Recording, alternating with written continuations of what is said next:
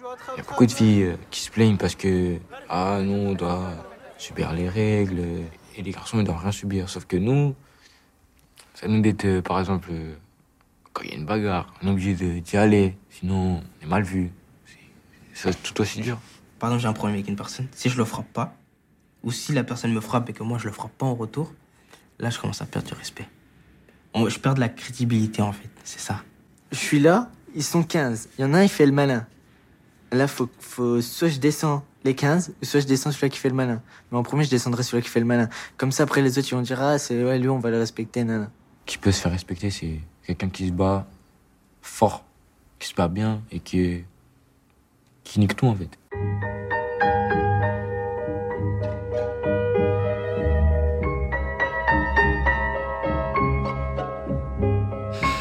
Bonjour à toutes et tous, vous êtes bien à l'écoute du triple 8 de Radio Grenouille.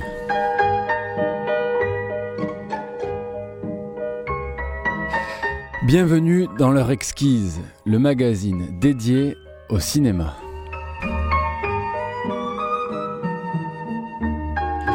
Aujourd'hui, c'est Mario Bompard au micro et Dilali Amish à la régie.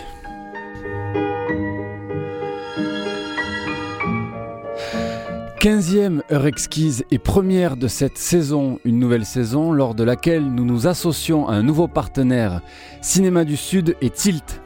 Cinéma du Sud et Tilt est cette récente fusion entre Cinéma du Sud, le réseau de salles d'arrêt essai de la région Sud, et l'association Tilt, notamment connue pour l'organisation de séances de cinéma en plein air.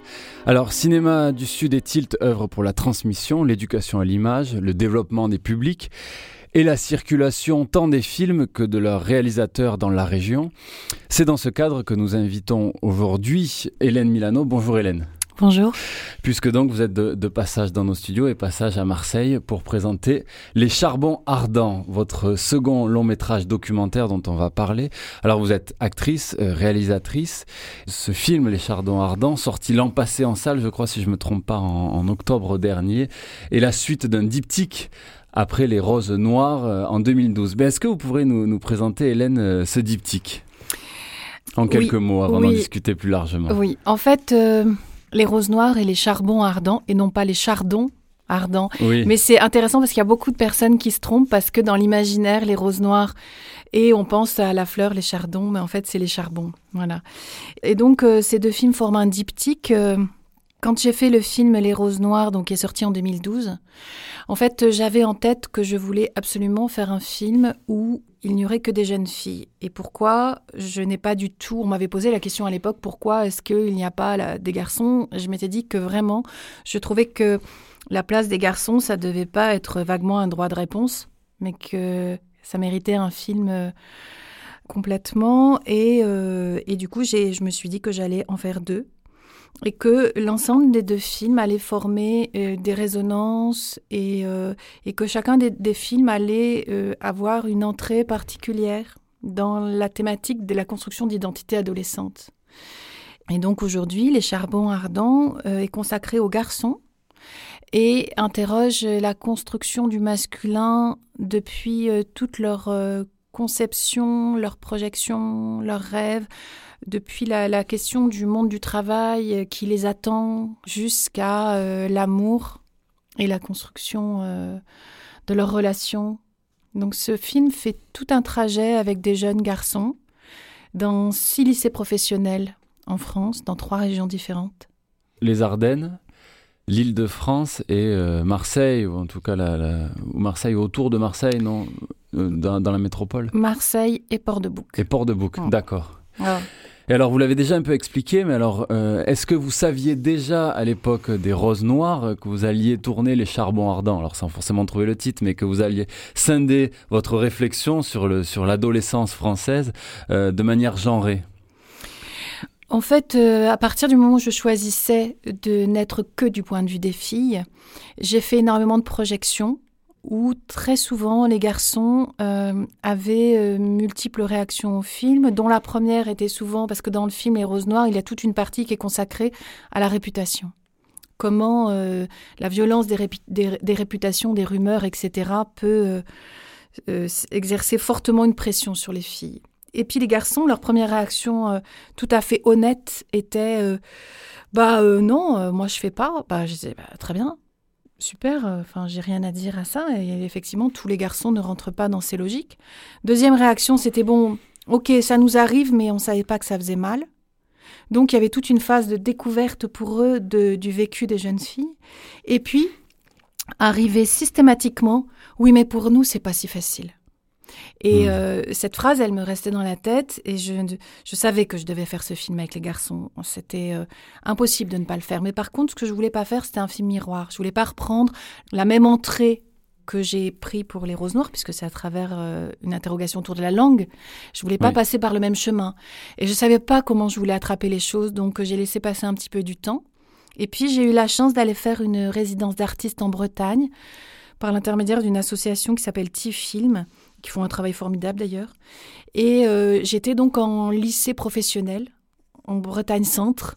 Et là, j'ai été avec des jeunes gens que j'ai trouvés mais extrêmement intéressants. Et notamment extrêmement intéressants parce qu'ils ont déjà un pied dans le monde du travail et ils sont au front de qu'est-ce qu'aujourd'hui notre société réserve à des jeunes gens qui se prédestinent à des filières euh, ouvrières dans laquelle il y a énormément de robotisation qui, euh, qui les attend, de changements multiples. Ça va leur, leur demander une, ad- une adaptabilité énorme. Et je me suis dit que ces garçons, en fait, bah, je les voyais pas au cinéma.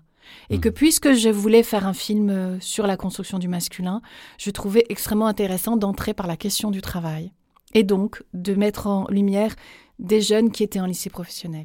Et alors, euh, même si le, film donc n'est pas du tout miroir, puisque là, c'est effectivement, on rentre par le monde du travail, puis par des jeunes qui sont en bac pro, dans un travail manuel sous-considéré, donc il y a toutes ces problématiques-là qui viennent se mêler. Mais finalement, euh, cette réflexion sur la masculinité, c'est aussi un révélateur des mouvements féministes actuels, des luttes actuelles. En tout cas, c'est un miroir en ce sens-là. Puisque donc en 2020, de faire un documentaire qu'avec des garçons euh, sur la masculinité, c'est euh, c'est quelque chose qui, qui peut étonner et qui est finalement un, un très beau révélateur aussi des inégalités encore euh, qui ont la peau dure euh, dans, dans l'adolescence française. Mm. En fait, je crois que il est temps de libérer les hommes, mais je pense vraiment, enfin, c'est pas une formule. C'est-à-dire que pour construire l'égalité, euh, moi, je fais vraiment, je soutiens euh, toujours les luttes euh, féministes et je suis complètement partie prenante de cela. Mais d'autre part, je pense que euh, il est en train d'émerger euh, pour beaucoup d'hommes la conscience des carcans qui les, qui les empêchent d'être libres, d'être les garçons qu'ils ont envie d'être. Et notamment tout ce travail autour des normes qui, euh, qui sont très puissantes. Et que euh, finalement, je me suis dit, en effet, qu'on peut construire l'égalité euh, si on, s'occupe aussi de libérer les hommes. Voilà. Et évidemment, les jeunes. Et alors, euh, vous avez travaillé euh, dans les roses noires comme dans les charbons ardents, plutôt entre Paris et Marseille, même si donc là on a les Ardennes qui viennent donner ce contrepoint au triangle. Mais en tout cas, voilà, on avait vraiment ces deux pôles qui à la fois sont comme des deux aimants euh, en France, on le voit dans, les, dans, dans la scène hip-hop, mais dans, dans beaucoup de cultures, et, euh, et, et dans l'adolescence, c'est aussi très très fort le sentiment d'être euh, francilien ou marseillais. Euh, pourquoi, pour sonder cette, euh, cette jeunesse française, vous avez choisi ces deux territoires? En fait, moi, ayant vécu euh, 15 ans à Marseille, je suis euh, extrêmement attachée à cette ville. Et quand j'ai commencé à penser ce premier film, pour moi, c'était pas possible de pas intégrer euh, Marseille à, à ce film. Et puis, d'autant plus qu'avec l'interrogation sur la langue, il y avait la question des accents.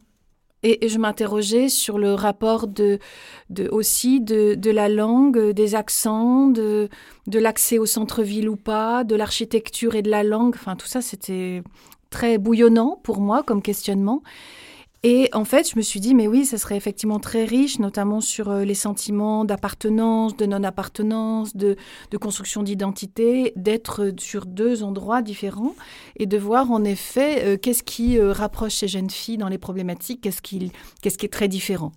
Et en fait, je me suis rendu compte que je pouvais commencer une phrase euh, à Paris et la finir à Marseille. C'est-à-dire que, Mhm. outre la question de l'accent, qui est euh, finalement anecdotique, profondément, les problématiques étaient les mêmes. Et donc, pour faire un petit détour, moi je viens du théâtre et euh, j'avais très envie, quand j'ai pensé ce film, qu'il y ait une référence au cœur antique. Et pour moi, quand je pensais à ces jeunes filles, c'était un cœur antique de jeunes filles. Et euh, je voulais travailler sur la choralité. Et aussi parce que je trouve que c'est très important d'avoir aussi une lecture sociale, d'un corps social, et que euh, c'était une façon à la fois d'avoir des singularités, des histoires différentes, mais qu'il y ait aussi une, euh, l'expression d'un corps. Et donc, du coup, quand j'ai voulu faire le film avec les garçons, ben, j'ai, ça, c'était sûr que j'allais euh, reproduire le, le même choix de Hmm. choralité, très fort. Et effectivement, dans le film avec les garçons, Marseille, Port-de-Bouc, jusqu'aux Ardennes, et là, il y a six lycées différents. Mais aussi, a six lycées différents parce qu'il y avait euh, les lycées professionnels euh, rassemblent par spécialité. Et euh, visuellement, cinématographiquement, c'était pour moi intéressant d'avoir plusieurs métiers manuels qui soient euh, partagés. Oui, effectivement, cette choralité, puisqu'on a peu d'indications géographiques aussi, alors on peut le deviner. Mm. Ça- certains plans sont très jolis aussi, notamment de Marseille, Marseille qui est, que vous filmez en, en plan large. Mais sinon, voilà, effectivement, c'est très choral et, et on, on peut ne pas se rendre compte, on peut commencer une phrase à un endroit et la finir à l'autre. Alors, vous questionnez avant tout donc euh, la masculinité, mais alors qui arrive dans un rapport intime, personnel, aussi un rapport aux filles, au sexe, dans une deuxième partie. Et vous choisissez de, de- de commencer votre film par un- un- l'état social, économique aussi de notre pays. C'est aussi une réflexion sur une société qui du service, du tertiaire, une société qui est fille d'une époque aussi où on a laissé s'effondrer euh, le génie industriel euh, français, avec donc des entreprises qui sont parties à l'étranger où la main d'œuvre était moins chère.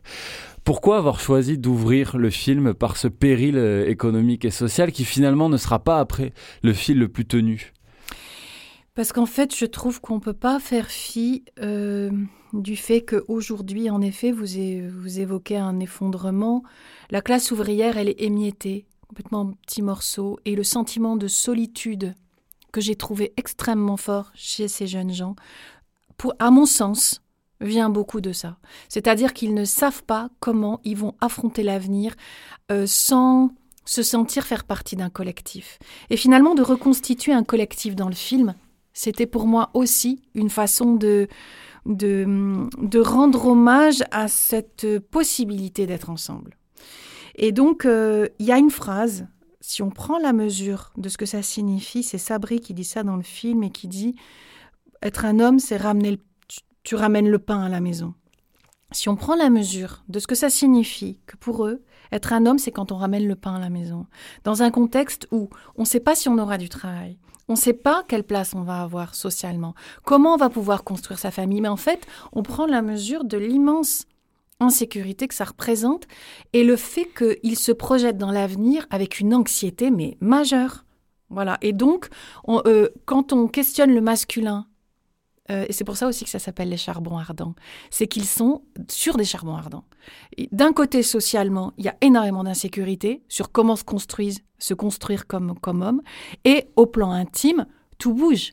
Qu'est-ce que c'est être un homme aujourd'hui, être une fille, euh, les repères? Donc c'est à la fois un mouvement qui est passionnant et qui peut complètement libérer des choses, et en même temps, ça les insécurise. avec les, les histoires des robots, tout ça, les robots qui peuvent tout faire. Et voilà, donc euh, c'est normal que ça fait flipper. On ne sait pas si on aura vraiment un bon job ou pas aux années qui arrivent. Le monde d'avant, on va dire c'était plus dur, mais il y avait le travail. Mais maintenant, les machines s'est remplacées par des hommes, donc euh, je trouve que c'est un peu ça. Il y a plus de gens au chômage, donc il y a plus de trucs faits à la machine, alors que c'était pas nécessaire. Mais après, c'est la technologie, on peut rien faire, ça avance, ça avance. hein. Quand j'écoute mon grand-père, il m'a dit ils galéraient, mais ils aimaient bien travailler avant, ils aimaient bien parce que c'était genre c'était une, famille le travail. En fait, ma- maintenant, faut être tout seul, tout seul au boulot et sans personne. Il faut une clé. Ils veulent me mettre la retraite à 68 ans et tout. C'est des ouf un peu quand même. Parce que les gens qui font ça, ils savent pas comment ils galèrent comme, comme mon père à l'usine, ils savent pas. Ça, eux, ils sont dans leur bureau, tranquilles, ils signent des papiers, ils savent pas. Ils ont qu'à aller, je sais pas, travailler un mois dans une usine. Ils retirent leur, co- leur costard, ils mettent un bleu, ils vont voir euh, comment c'est comment de galérer. À la fonte et tout. Ils vont voir comment c'est de galérer. Enfin, quand je, vois- je, regarde les informations, des fois, on voit que le chômage, il, baisse pas. qu'on, que même euh, on aura beau changer dans le gouvernement, rien, rien ne change. Enfin, je trouve que personne n'arrive à faire baisser le chômage pour l'instant. Le travail, il est difficile. Aujourd'hui, c'est difficile d'en trouver, c'est, difficile de, de, comment, ouais, de travailler, de, créer un- avenir en fait. Bah, je pense pas être le seul à ressentir ça. Je pense qu'on est tous euh, dans le même bateau et à se dire euh, qu'est-ce qu'on va devenir? Ce dernier témoignage est fort, ouais. donc c'est ces inquiétudes face au chômage, face aux retraites, face à, la robotisation du travail. Et alors votre film, il est emprunt, sur ce volet-là en tout cas, d'un certain fatalisme aussi euh, quant à cette euh, situation économique de leur part dans les témoignages. C'est fort d'entendre euh, un tel fatalisme, je trouve. Mais ils ont très fort le sentiment qu'ils n'ont pas la main, ce qui est vrai en somme. Et puis, euh, et puis euh, quand on entend euh, Maxence, donc qui dit c'est difficile de se créer un avenir. C'est quelle est la part en effet d'invention qui est possible pour soi-même pour écrire un chemin? Et ils ont la sensation qu'ils vont beaucoup plus supporter le poids de décisions sur lesquelles ils ont la sensation qu'ils ne peuvent pas beaucoup agir, plutôt que euh, de se jeter euh, dans un avenir euh, où il y aurait la place pour construire des parcours. ils, voilà, ils sont dans, essentiellement dans cette crainte. Et ça pèse vraiment ce qui, est, ce qui était troublant. Alors, j'ai pas choisi des régions pour rien, hein, c'est-à-dire qu'effectivement, les Ardennes, avec le, tout ce qui- qu'ils ont vécu, c'est une zone sinistrée quand même, hein, où euh, ils vont, euh, ils apprennent des métiers dans des filières où, il y a des fermetures successives en masse. Euh, parfois, certains, leurs parents ont déjà été licenciés. donc, il y a quelque chose d'hallucinant, quoi. Pour eux, ils se disent, ben voilà, je suis engagé dans cette voie et en même temps, je sais pas ce que je vais devenir. Enfin, et, et Marseille, Marseille, c'est quand même une, ville qui souffre beaucoup hein, de du chômage, de, donc euh, c'est euh, c'est pas pour rien aussi que j'ai eu envie de faire entendre euh, comment eux ils ressentent euh, toute cette cette, si- la- la- cette situation quoi. Et alors, comment vous avez choisi euh, ces personnages? Ça devient des personnages, ces jeunes, il y en a une quinzaine, je crois. Des héros. Des moi, héros. ouais. Euh, Est-ce que vous pourriez nous, nous décomposer un peu le processus de fabrication du film? En tout cas, vous avez mené des ateliers Oui, en fait, euh, donc dans chaque lycée, j'ai euh, mis en place des groupes euh, de réflexion. Et en plus, moi, je suis une femme et j'ai- j'aimais bien l'idée d'aller à leur rencontre en leur disant, vous, vous avez des choses à m'apprendre sur les mécanismes aujourd'hui qui, euh, qui sont ceux des garçons. Donc, euh, j'ai mis en place des, ateliers. Alors, parfois, c'était des demi-groupes, parfois des groupes euh, classes entières. Et, euh, et ça, il y a, peut-être eu euh, trois, quatre rendez-vous, mais je laisse toujours du temps entre, parce que je trouve qu'en documentaire, mon meilleur ami, c'est le temps. Et le temps que la relation aussi entre eux et moi, elle s'installe. Que aussi, euh, ils se rendent compte de, bah, de qui je suis, que je fais ce que je dis, je dis ce que je fais, qu'ils peuvent me faire confiance, que je suis... euh, euh, ce qui les intéressait aussi euh, beaucoup, en tout cas ils y étaient sensibles, c'est que j'étais vraiment dans une vraie euh, attention à ce qu'ils pouvaient m'apprendre. Donc ça, c'est la première phase. Et ensuite, comment ça s'est fait? Bah, Par exemple, c'est très variable selon les, personnes. Quelqu'un comme Sabri, ben, tout de suite, euh, je savais qu'il allait avoir un éclairage et une personnalité avec une, une douceur, une profondeur qui allait être en contraste avec, euh, par exemple, Yacine, qui apportait une autre façon d'être, euh, une espèce de vivacité, une espèce de protection. euh, voilà. Après, pour d'autres, bah, par exemple, Salim, ça s'est fait. voilà, il, était en train de, de quitter cette, cette réunion qu'on avait eue, puis je le vois qui se retourne, il, il me sourit. Alors son copain il dit mais pourquoi tu lui souris? Il dit bah je sais pas, elle est gentille. Et il se retourne, il me regarde. Donc quand il me regarde, je me dis ben oui, Salim il veut être dans le film. Voilà. Après, euh, Ethan, euh, il me dit, euh, on était en groupe comme ça, il me dit, bon, ça va, je vois que vous galérez, je vais le faire. Donc voilà, Ethan, il voulait être dans le film. Donc les choses, elles se font presque naturellement, pour peu qu'on laisse un peu le temps faire. Alors au début c'était difficile parce que je venais d'une autre ville. Du coup ça commence par des moqueries, après ça finit par des insultes. Après ça commence à faire des accrochages, tout ça. Je sais pas, il me frappait, il me faisait tout. euh, Genre, euh, Coup de cailloux et tout, ça me prenait. Moi, j'étais petit, je comprenais pas pourquoi on me faisait ça. Et après, jusqu'au moment où mon voisin, parce que j'avais un voisin, je rigolais beaucoup, j'étais proche avec, il est venu, il allait les voir. Il les a tous giflés, il a dit, il ne touchait plus, tout ça. Et depuis, ça s'est calmé. Après, genre, je me suis fait plein de potes et tout. Ça nous fait grandir d'une certaine manière. Qu'on se prenne des coups, qu'on s'en prenne pas, genre, on ne devient pas les mêmes personnes. Ou à la base, moi, j'étais quelqu'un de très calme, tout ça. Et après, en se, en se battant et tout, on change complètement. Alors j'ai trouvé ce témoignage particulièrement fort donc sur aussi les, les violences subies dans le quartier. Le quartier aussi, hein, c'est un sujet qui est, qui est, très important dans les charbons ardents. Qu'est-ce qui euh, vous a intéressé dans la sociologie aussi de ces quartiers et dans la manière dont ils peuvent influencer les jeunes, les transformer aussi comme il le dit là?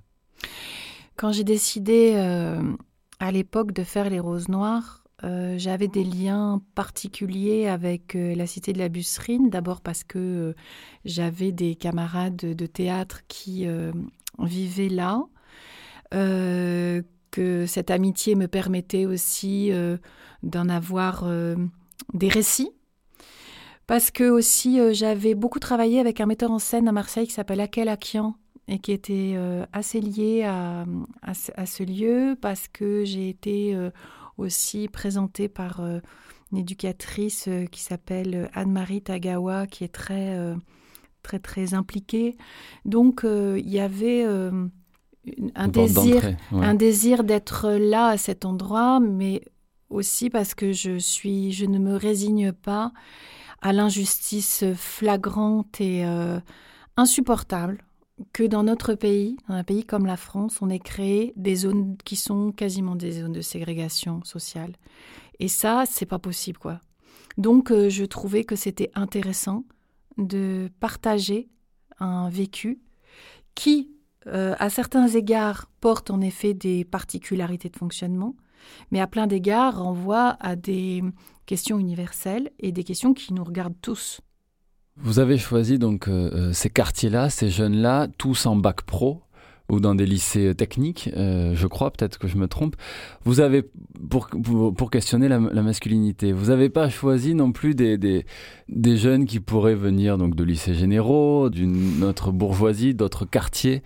Vous saviez aussi un petit peu qu'avec ces jeunes-là qui venaient de cette sociologie-là et qui tendaient vers certains types de métiers, vous allez avoir une certaine idée de la masculinité aussi. En fait, la question, euh, elle m'avait déjà été posée à l'époque pour les roses noires. Pourquoi est-ce que euh, vous donnez particulièrement la parole et une visibilité à des jeunes filles euh, qui vivent en quartier? Et en fait, euh, ma réponse, elle était simple. Euh, moi, je trouve qu'on ne se pose pas la question quand on voit 12 euh, 000 films qui sont tournés dans les appartements parisiens. Et, et d'un coup, là, parce que on emploie le terme quartier ou banlieue, on doit se mettre à compter s'il y a trop de films, pas trop de films. Enfin, voilà. Et je trouve qu'au contraire, on ne les voit pas assez, ces jeunes. Et notamment, en fait, on ne les voit pas assez, pour moi, à un endroit qui est euh, parce que vous voyez bien que dans les deux films, euh, j'ai pas de goût pour euh, mettre en exergue parce que des paroles provocantes, les jeunes ils savent en avoir.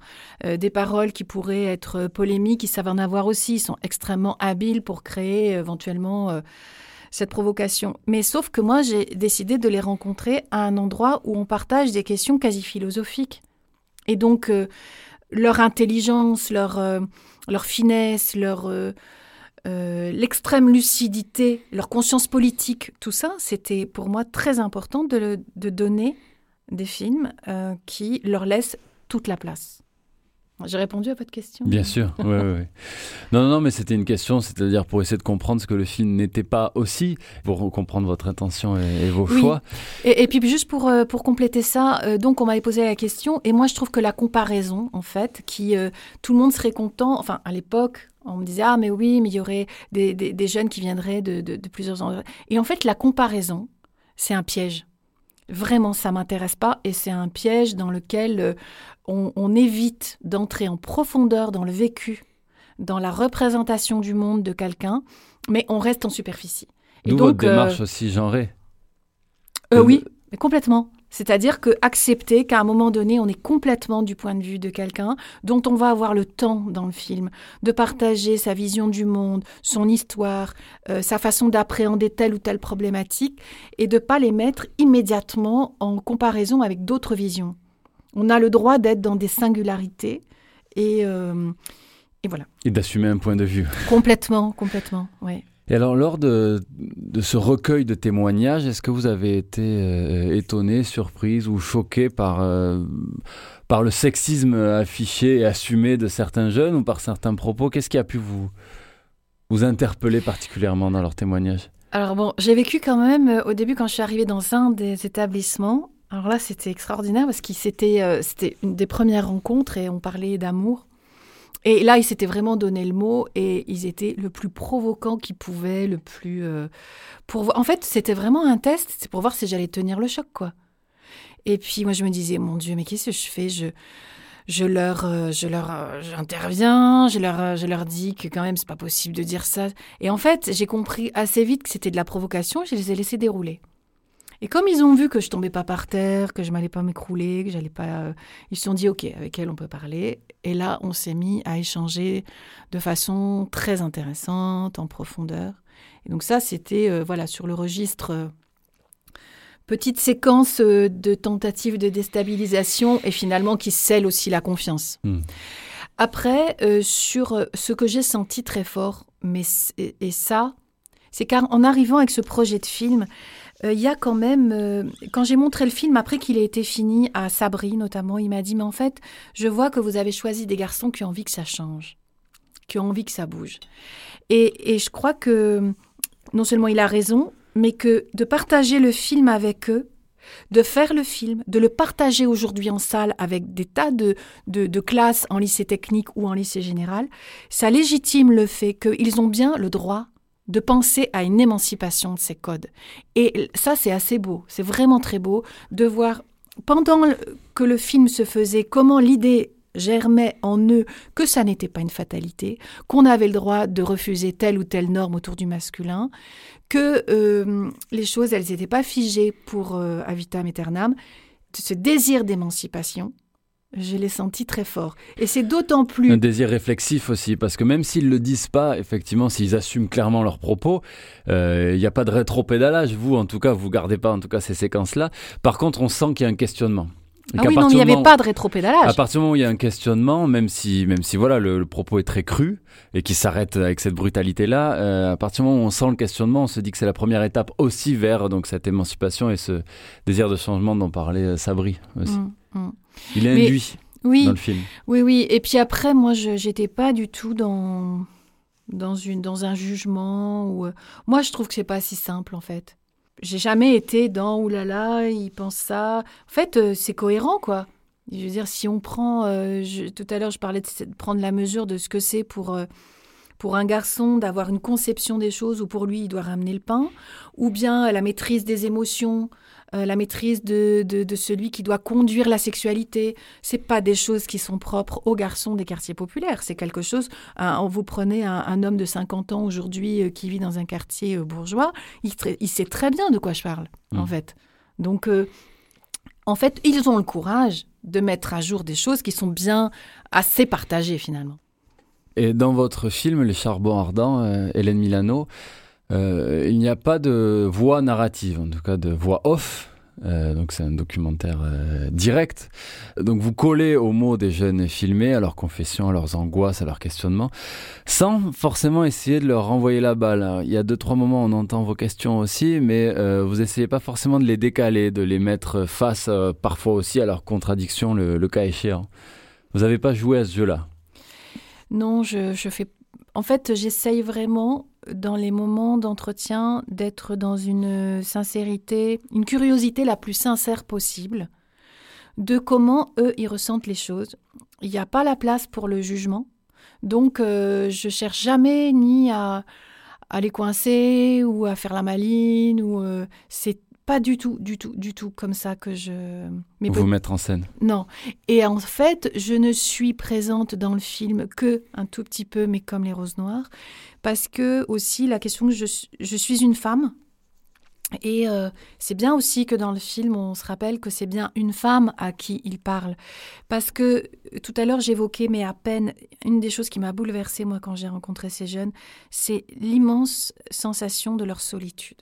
Ils sont extrêmement seuls et ils n'ont pas d'espace de confidence.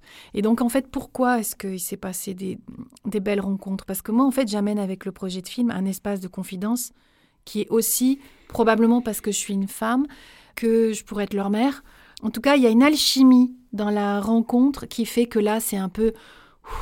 il souffle. Bah, ils le disent les filles aussi. Euh, encercle mieux. Enfin, il y a une phrase qui est très jolie pour dire que vraiment avec les filles ils peuvent parler de tout, alors qu'entre un garçon on peut pas baisser la garde, on peut pas parler de tout. Et alors euh, on sent cette solitude, on sent aussi un ennui aussi parfois, en tout cas. Au...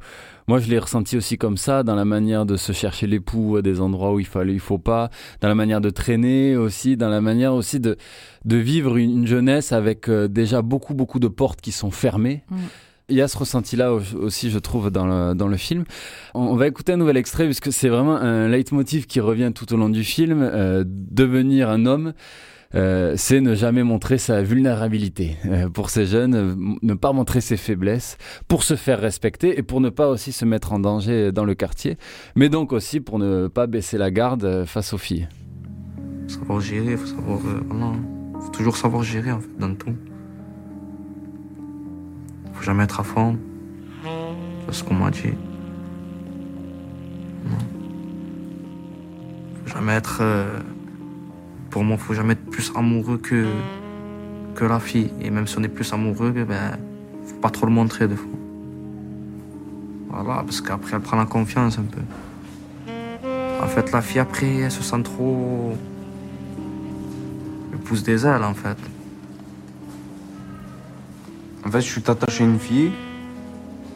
Aux yeux des garçons, eh ben, ils vont te taquiner un peu. Ils vont dire ah, Tu es un mec fragile. Tu as des sentiments et tout. Mais en vrai, c'est c'est tout le monde. hein. Même eux, ils parlent en vrai. S'ils tombent un jour sur une fille qu'ils aiment et tout, ben toi aussi, tu es fragile. Durant la relation, on voit les gens changer. Et si on aperçoit qu'il a changé à cause de cette fille-là, il fait des choses habituellement qu'il faisait pas, là ça canard directement parce qu'il s'est fait quoi? Il s'est fait retourner par la fille. Hélène Milano, euh, sur cet extrait, comme tout au long du film, il y a cette euh, composition musicale qui vient euh, sublimer, on pourrait dire, certaines paroles, sans jamais non plus nous soutirer les larmes. hein. Je l'ai trouvée vraiment particulièrement intelligente, cette composition musicale. Le saxophone se retrouve souvent au premier plan. Mais c'est une composition du pianiste euh, Bruno Angelini, euh, que j'ai pu voir dans le générique, donc aussi un pianiste habitué au free jazz, euh, qu'on va retrouver sur la scène de Vitrolles en novembre, pas loin de Marseille. C'est étonnant d'avoir fait appel à Bruno Angelini, et j'ai trouvé étonnante aussi cette composition assez épurée. Le piano finalement se retrouve en, retrait. Qu'est-ce que vous cherchiez dans ce lien musical? Alors déjà, il y a le lien avec Bruno parce qu'en fait, euh, on, est amis depuis fort longtemps et il a fait, euh, on a déjà fait trois films ensemble. Et euh, il y a un compagnonnage qui, qui, se, qui se construit. Donc voilà, déjà sur les roses noires, moi j'avais fait donc appel à lui parce que il y, y avait une façon de, de comment dire, de multiples voix hein, dans la composition, qu'il, a- les multiples propositions qu'il m'avait faites. Et donc on travaille comme ça, c'est-à-dire que moi je lui montre certains rushs, on discute, euh, il me fait une proposition, euh, et c'est vrai que... euh, Ah, La musique commence à être composée à partir des premiers rushs. oui. Alors, on en parle avant, après, je lui montre effectivement. Et, euh, et là, ça a été encore plus tard. C'est-à-dire que le film était quand même euh, pour partie euh, monté. Et il a pu travailler la musique à partir de moments vraiment précis pour lesquels moi, je voulais euh, un travail musical avec euh, des indications sensorielles très précises que avec Bruno ben on n'a pas besoin de se parler euh, longtemps pour qu'il comprenne vraiment de quoi je veux parler. Et, donc ça s'est imposé le fait qu'il y ait le saxo que ce soit euh, ces instruments là que ce soit ce type de composition et, euh, voilà donc on c'est un vrai dialogue euh, avec lui quoi Ouais. Et alors parlons un peu de l'image. Il y a une couleur que je pourrais qualifiée de bleutée, assez froide, j'ai trouvé dans le film, notamment dans les salles de classe au sein desquelles donc vous filmez ou aux abords des lycées. Euh, ah ben alors j'aurais deux questions. Donc déjà pourquoi ce choix à l'image d'un filtre bleuté? Puis ma deuxième question c'est pourquoi aussi avoir filmé ces jeunes dans des, dans des salles de classe vides? Déjà, moi, je voulais qu'on soit euh, dans l'établissement. Donc, c'est leur lieu euh, où ils apprennent un métier, donc les ateliers. Petite parenthèse, moi, je suis petite fille de tailleur immigré italien et j'ai vécu plein d'heures sous la table à ramasser les morceaux de tissu, tout ça. Donc, les métiers manuels sont des métiers que j'aime et que j'avais envie qu'on voit. Donc, je voulais tourner dans les ateliers. Après, euh, c'était euh, bien aussi de pouvoir tourner des séquences euh, où ils apprennent, voilà, et, et de, de, de, recueillir leur... leur oui, ce sont vraiment les témoignages hein, qui sont dans ces salles de classe voilà. dont je parle, puisqu'après il y a aussi des séquences de classe, des séquences dans les ateliers. Oui, oui. Bah, ça s'est imposé comme ça aussi parce que il y avait une le film se tournait dans l'établissement, donc euh, c'était une contrainte parce que c'est pas toujours joli les salles de classe. Et après c'était un peu euh, un pari aussi d'arriver à en faire un, cadre et un moment qui soit euh, qui soit joli malgré tout, mais ça crée aussi cette communauté de tous ces jeunes qui sont en train d'apprendre ça les liait aussi d'une certaine façon de passer d'une salle de classe à une autre, puisque à chaque fois on cherchait un cadre avec euh, le chef opérateur qui puisse renvoyer aussi à, euh, à tel autre jeune homme, etc. Ben, on va dire qu'au lit, j'aime pas trop que c'est la femme qui décide. Genre, c'est, c'est moi l'homme, on va dire. Genre, ça, il y a des choses qui ne vont pas changer dans ma tête. Genre, je veux bien l'égalité, mais à un certain degré, en fait. Pas égalité complète. C'est le mal, enfin, ça doit le, pour, moi, ça doit être le dominant. Enfin. C'est lui qui doit tout gérer, enfin, tout, ouais. C'est lui qui doit tout faire, qui doit savoir tout, qui doit, ouais, qui doit mettre à l'aise tout, qui doit réconforter tout. Ça dépend de la fille, mais au début, euh, ça nous genre, euh, genre de montrer, euh, on découvre la fille parce qu'elle est plus réservée que nous. Du coup, on a fait découvrir tout ça, et après, après, il y a des filles qui prennent plus les choses en main que les hommes. Imaginez si c'est la femme qui dirige et tout, comme ça, on va se sentir un peu réduit, on va dire. Genre, c'est sûr, ça prend complètement le dessus, et là, je suis pas d'accord du tout. Je vois ça comme un, plaisir partagé, et c'est des échanges. Donc, je vois pas pourquoi l'autre serait plus fort que l'autre, ou je sais pas. C'est un plaisir qui se partage à deux. À l'écran, les premières filles du film arrivent, je dirais, à peu près à deux tiers du film. Euh, donc la seconde partie, elle se concentre vraiment sur, euh, sur cette misogynie, on pourrait dire aussi sur ce, ce, ce machisme, cette masculinité-là, euh, avec donc les, les, les rapports sexuels, euh, la, la, question aussi de l'amour, aussi de tomber amoureux, et donc on le disait, cette vulnérabilité qui est dure à assumer pour, euh, pour les jeunes. Et j'ai trouvé que le film avançait vraiment avec de, de, très fines nuances dans les mots pour creuser cette question de, de la masculinité. Euh, voilà, on va avoir par exemple un témoignage qui va, qui va parler de, de, qui va insister sur le fait de ne pas avoir peur. Et puis ensuite, un autre qui va plutôt insister sur le fait de, de ne pas être fragile. Mais on avance quand même on creuse avec de très fines nuances. C'est ce qu'on dit aussi depuis le début en, en, ayant choisi un point de vue très particulier. On peut se permettre aussi d'avoir des, des micro-mouvements comme un glissement dans le film. Absolument. En fait, je travaille énormément la matière texte. Comme je disais tout à l'heure, moi je viens du théâtre et j'ai euh, le premier spectacle que j'avais mis en scène, j'avais euh, tout remonté. Euh, voilà, j'aime déjà le montage à, l'écriture du texte et, et c'est vrai que je tricote là. Mais je tricote en essayant toujours d'être le plus fidèle à chacun des personnes, des personnes que je filme, dans l'essence de, pas l'essence, c'est pas un bon mot, mais dans à être fidèle sur les problématiques majeures qu'il traverse ou qui sont importantes pour lui.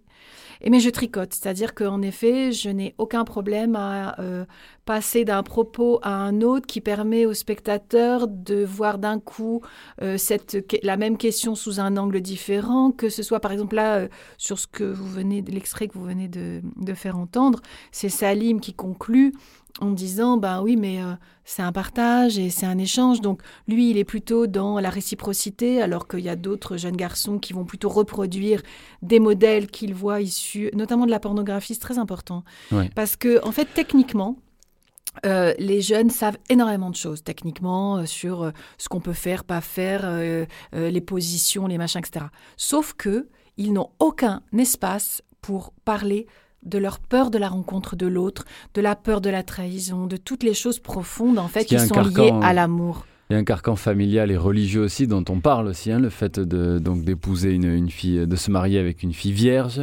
Après, la place de la religion dans le film, c'est vraiment. Moi, j'ai aucun problème avec le fait que quelqu'un choisisse de, de s'abstenir d'avoir des relations avant le mariage, que ce soit une fille ou un garçon. Il se trouve que là, les deux. Ce qui n'était pas le cas euh, il y a quelques années. hein. Donc, les garçons qui choisissent d'être abstinents jusqu'au mariage est quelque chose qui est de plus en plus partagé par plein de garçons. Et euh, moi, ça me pose pas du tout de problème. C'est-à-dire que chacun, en effet, euh, là où je trouve que c'est compliqué, c'est que pour certains d'entre eux, bah, ça les met en difficulté euh, par rapport à leur propre désir adolescent. Donc on peut pas faire comme si c'était rien de choisir l'abstinence dans un moment de l'adolescence où c'est bouillonnant, où le désir il est émergent. Et, ça, moi, je trouve ça passionnant parce que d'un côté, il y a, ça renvoie à Platon hein, qui disait qu'en fait, il fallait maîtriser ses émotions et, euh, et, et que donc il, il décide d'appliquer ça. Mais c'est pas sans euh, difficulté majeure au moment de l'adolescence. Ça, je trouve c'est assez, assez important de l'entendre. Et puis que, euh, par exemple, c'est William hein, qui dit la religion, ça protège. Et je pense que pour plein de jeunes, la religion, ça protège. Notamment de certaines logiques extrêmement violentes, parce qu'il y a certains jeunes bon, bah, qui trouvent euh, euh, plus que le mode d'emploi, qui trouvent euh, De l'espoir aussi. de l'espoir aussi, oui. Des croyances. Et toute religion confondue d'ailleurs. Niquer, baiser, je sais pas. Il y en a tellement, genre, c'est. Bousiller, éclater, genre, il y a plein de trucs de fou qu'on peut dire. Baiser, défoncer, ouais. Niquer, ouais. Bah, Je sais pas, on baise, euh, on attrape, enfin il y a plein de mots après. Mais je sais pas pourquoi, ouais, pourquoi on n'est pas respectueux envers les meufs comme ça. Je vais lui donner, je vais lui, je vais la ken, je vais la baiser, euh, je vais la, ouais, je vais la bouillave. euh, ouais, il y en a plein. Ouais. Enfin, c'est ceux que j'utilise le plus en fait. Toujours, il va me vouloir mon- un peu montrer que c'est. Je fais, oh, hier, je l'ai éclaté, mon pote, tu t'affoles. Ouais, là, on parle comme ça, après, donc, il fait, ah, tiens, bon. Parce qu'ils ont un peu le, le truc, vous voyez, du dominant. Genre, on n'a pas couché ensemble, mais je l'ai baisé. Vous voyez ce que je veux dire? C'est un peu genre, c'est moi, c'est moi, c'est moi qui l'ai fait, c'est moi le boss. Alors là, donc Hélène Milano, j'imagine que vous leur avez posé la question. Donc, euh, quel verbe vous utilisez pour euh, le, fait de faire l'amour? Là, vous cherchez à les mettre mal à l'aise, à les, pousser à conscientiser un peu aussi la violence des verbes qu'ils utilisent. Qu'est-ce que vous cherchez dans cette séquence particulièrement? Alors d'abord, ça renvoie directement à une séquence des roses noires où les filles expriment combien euh, c'est pas simple pour elles d'entendre le fait qu'on ces mots-là. Donc elles, elles sont plutôt dans dans dire que ça fait mal en fait, que c'est pénible que d'avoir ces mots. Et eux, en fait, euh, non, je cherchais pas du tout à les mettre mal à l'aise parce qu'ils sont pas du tout mal à l'aise. Mais par contre, euh, Un peu. C'est c'est quand même une des seules séquences où j'ai trouvé qu'ils le sont. Mais- peu. Ils par- hésitent. Ils mais- hésitent à le dire. Ouais, tu mais par contre, euh, il y a une chose qui est, en fait, ce qui est intéressant, c'est le paradoxe. C'est-à-dire que ils vont d'autant plus être dans des, euh, des, des- des mots très, très, très euh, ou vulgaires ou imagés euh, très fortement ou euh, qui sont, qui expriment une domination, etc. Que la plupart ou ne l'ont jamais fait encore ou n'ont pas l'espace d'exprimer justement leurs craintes de cette rencontre amoureuse et de cette rencontre sexuelle en fait. Et donc il y a quelque chose qui est presque... alors la place de la représentation, elle est énorme là-dedans parce qu'effectivement il s'agit d'être euh, conforme à ce qu'ils imaginent qu'il faut dire pour, euh, pour justement qu'on vienne pas leur euh, demander euh, ce qu'ils ressentent ou leur vécu, etc. Donc il y a un côté façade en fait très très fort et il y a des paradoxes euh, énormes parce que là William euh, celui qui va sortir les mots les plus et en fait c'est complètement inconnu pour lui encore puisqu'il a choisi de s'abstenir. Donc on est vraiment dans un lieu du paradoxe et moi je regarde ça plutôt avec tendresse quoi. Enfin je je, je tombe pas par terre quoi. Enfin voilà. Que des garçons, c'est chiant parce que c'est dur. Enfin, je sais pas, c'est. Qu'avec les filles, ah, c'est doux, c'est attentionné, c'est féminin. Moi, j'aime bien leur compagnie. Enfin, moi, je trouve elles sont marrantes. Enfin, elles sont comme nous. Peut-être un petit peu plus folles que nous, mais voilà. Moi, je trouve ça marrant. On peut pas trop échanger avec les garçons. hein. Je sais pas, on dirait la fille, elle est plus. Je sais pas, elle t'encercle mieux. Je trouvais très très belle cette expression de la fille, elle t'encercle mieux. Et alors, ben, vous le disiez justement, juste avant, euh, Hélène Milano, vous montrez ces jeunes avec tendresse, et vous montrez ces jeunes garçons avant tout comme des, des bêtes inoffensives aussi, douces, des bêtes auxquelles on ne, on ne laisse pas suffisamment de place pour, pour exprimer euh, ce type de sentiment aussi. Mhm. En fait, cette douceur, euh, Dans la manière aussi où vous, vous, vous choisissez de les montrer, hein, Oui, on voit oui. vraiment que c'est un choix de votre part. Mais cette douceur qui est euh, dans tous les garçons que, que j'ai rencontrés, euh, que j'ai choisi de filmer, elle est là dès le début, c'est-à-dire qu'elle est là euh, dans le regard, elle est là. La question, c'est qu'effectivement, quand ils ont un, espace où ils peuvent un peu baisser la garde, un peu arrêter d'être obligés de se défendre, de, prouver, d'être sur la réponse à la provocation, etc., eh bien, ils soufflent, ils se laissent aller à effectivement être aussi, parce qu'ils sont aussi cette douceur, ils sont aussi cette fragilité. Et, du coup, ça a donné lieu quand même à, à des échanges, parce que autour de est-ce qu'on n'est pas plus fort, en effet, quand on accepte ces fragilités, plutôt que d'être en tension permanente pour les cacher? Et ça, c'était assez, euh, assez intéressant parce que, parce que finalement, c'est se couper d'une partie de soi-même. Et que ils ont. Ça, ça les intéressait beaucoup aussi, de se dire que finalement, ils avaient peut-être le droit d'être tout à la fois. C'est-à-dire de montrer euh, ben, leur fragilité, peut-être à certains moments, dans la relation amoureuse, d'être peut-être moins sur, sur leur garde. Parce que c'est très beau aussi, enfin, moi, ça me touchait. Aimer, c'est risqué. Mais pour chacun d'entre nous, aimer, c'est risqué. Donc, euh, il y a, c'est pas propre euh, à ces jeunes garçons de dire, bah oui, bah, je, je ne mettrai rien en jeu, je ne risquerai rien, puisque j'ai peur de souffrir, euh, ben je, je, serai toujours sur mes gardes. La question, c'est, voilà, est-ce que vivre, c'est risqué hein? Donc, euh, bon, On, touche à la fin de notre exquise, Hélène Milano. Alors, euh, je voudrais finir par un dernier extrait et qui renvoie aussi à ça, au fait de, vivre, c'est risqué. Euh, euh, alors, sur cette scène finale, le ressort peut paraître finalement assez évident. Vous, filmez donc tous les jeunes qu'on a entendus pendant, pendant votre film, sans mots, avec de la musique, avec des visages assez hagards qui, fixent la caméra, et la musique particulièrement émouvante d'Ibrahim Alouf. Je, je sais plus exactement le, le nom du, du morceau. je C'est True Story. True Story d'Ibrahim Malouf. Alors franchement, je conseille à tout le monde d'aller voir euh, votre film, bien sûr, mais presque d'aller le voir que pour cette séquence. Je la trouve euh, extraordinaire. Euh, moi, en tout cas, j'y repense euh, encore. Et elle me renvoie justement à un sentiment qui m'a habité tout au long du film, c'est que la vie, et notamment la, la, la, la jeunesse, est un combat. Euh, ces jeunes, je- je- on, ressent pour plein de raisons que ce sont des combattants. Combattants pour, pour se, se libérer de beaucoup de carcans aussi, euh, économiques, sociétaux, familiaux, et puis aussi de, de leur âge. Euh, donc je voudrais qu'on finisse par deux extraits qui illustrent euh, ce que je raconte. Ces deux extraits qui les, qui les illustrent comme tant d'autres. Un premier sur le rapport à l'argent et un second sur le rapport euh, au père. Suis l'argent. Si, c'est mieux payé quelque part qu'ici, je vais aller là-bas. Je fais mes deux ans là-bas, je me mets bien, je reviens là. Ah Ah, je trouve que je travaille comme ça, je travaille pour le plaisir. Je travaille pour la paix, madame, hein, je vous le dis. Et ici, il y en a beaucoup, c'est comme ça. Ouais, faut faire l'argent le plus tôt possible. Pour moi, dans la société où l'on vit, pour moi, c'est. Ouais, tu dois faire l'argent le plus tôt possible. C'est ce qui dirige le monde, l'argent.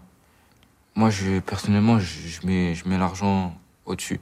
Parce que, je sais pas, moi, j'ai- j'aimerais avoir de l'argent. Je veux avoir de l'argent, je veux absolument avoir de l'argent. Je sais pas.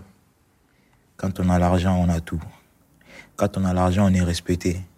Alors que quand on n'a pas, eh, il y a des gens, ils s'en foutent de toi. Et puis voilà. Mais peut-être que plus tard, je changerai d'avis. Mais comme là, maintenant, je sais pas ce que je vais faire, c'est pour ça, en fait, le problème que je dis que moi, je valorise l'argent, c'est parce que je sais pas ce que je vais faire. Mais je sais que moi, mais mon père, il a traversé des, beaucoup de choses quand on était petit. Pour, euh, pour qu'on soit là aujourd'hui. Par exemple, lui, il travaillait dans le désert. On on se voyait pas tout le temps. Je savais pas pourquoi, quand j'étais petit, pourquoi il est par là, je, je comprends pas. Et aujourd'hui, j'ai compris qu'en fait, il s'est sacrifié un petit peu pour nous, pour que pour qu'on en est là, là aujourd'hui. Hélène Milano, merci beaucoup. Merci à vous. Euh, avant de se quitter, je sais que vous venez de présenter le film à la salle Lieu fictif de la prison des Baumettes. Un mot sur euh, cette projection, quels ont été les retours, comment a, a vibré la salle? C'était euh, c'était une très belle journée parce que une journée d'échange, puisqu'ils m'ont aussi montré euh, le film qu'ils avaient fait euh, dans le cadre du travail avec lieu fictif. Et c'est un super beau travail. Donc, euh, on était vraiment sur un registre d'échange. Et puis après, ce qui était touchant, c'est que certains d'entre eux ont renvoyé comment ils reconnaissent leur jeunesse, comment certains chemins qu'ils ont pris, ils savent très bien, et ils le, le disaient, bah, c'était soit effectivement des engrenages qui parfois trouvent leur source dans ces logiques de, construction masculine où on veut prouver que qu'on n'est pas un peu heureux, donc on va se mettre à faire des choses juste pour se prouver ça, puis ça nous entraîne sur autre chose, et puis après c'est des vies où euh, ben ça peut conduire à, des choses beaucoup plus compliquées. Et ça c'était évidemment émouvant pour moi parce que je le savais déjà puisque j'ai j'ai déjà échangé autour de ça. hein. Mais là, le partager avec ces personnes, c'était vraiment super. Puis, euh, ils ont renvoyé euh, une lecture aussi des films, des deux films, puisqu'on a présenté aussi Les Roses Noires, des deux films euh, très, très fines dans comment ils les mettaient en regard l'un avec l'autre. Donc, c'était très riche comme journée. Moi, j'étais ravie.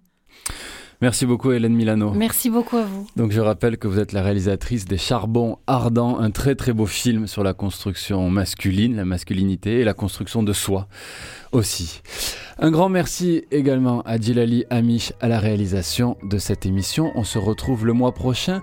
On va entendre les notes de piano de notre générique et puis ensuite un extrait final sur une grande scène de votre film Hélène Milano, une scène dans une classe, un cours d'histoire. On y parle de, Jean Jaurès, euh, de Louis XIV et de, et de l'anarchie absolue. Très très belle journée à tous sur les ondes du triple 8.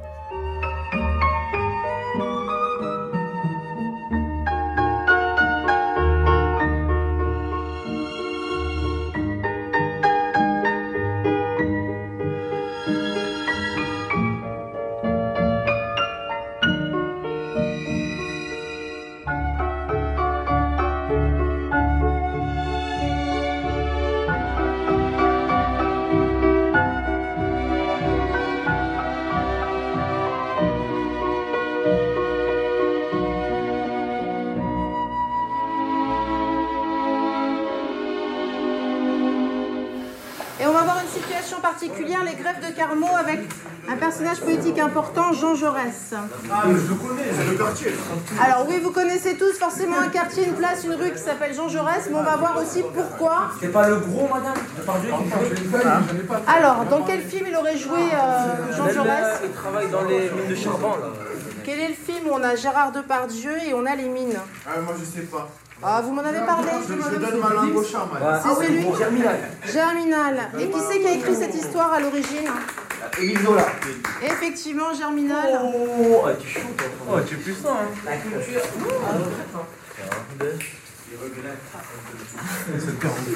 Euh, Emen Emen, on accélère, on m'écrit le titre, on se dépêche, s'il vous plaît. Rappelez-moi ce que c'est qu'un ouvrier, Bamba. C'est. C'est quoi un ouvrier? L'ouvrier, c'est. T'appelles Bamba? Merci pour cette réponse fantastique, euh, Bamba. C'est eux qui travaillent dans les usines Et alors, je te pose une question. tu Ah, réponds, mais pourquoi il répond à plaît ma place alors Parce que C'est une tu personne qui a à des revenus, qui travaille dans l'industrie. madame. Ceux qui travaillent de quoi Dans, Dans l'industrie. Qui travaillent de leurs mains, d'accord pas. Est-ce que les bourgeois vont vivre d'un travail fait avec leurs mains? Non, ça va être la grande différence, effectivement. La bourgeoisie va plutôt utiliser ses capacités intellectuelles dans le monde du travail plutôt que sa force euh, manuelle. C'est quoi un anarchiste? C'est l'anarchie. C'est la révolutionnaire. C'est ceux qui font l'anarchie. L'anarchie comme Louis XIV. Alors c'est c'est un concept que je ne connaissais pas, est-ce qu'on pourrait l'étendre? C'est des révolutionnaires. Parce que Louis XIV, non, c'est l'anarchie absolue. C'est lui qui contrôle Non, je pense que c'est plutôt la monarchie absolue. Ah, la monarchie. Ouais, c'est pas la même chose.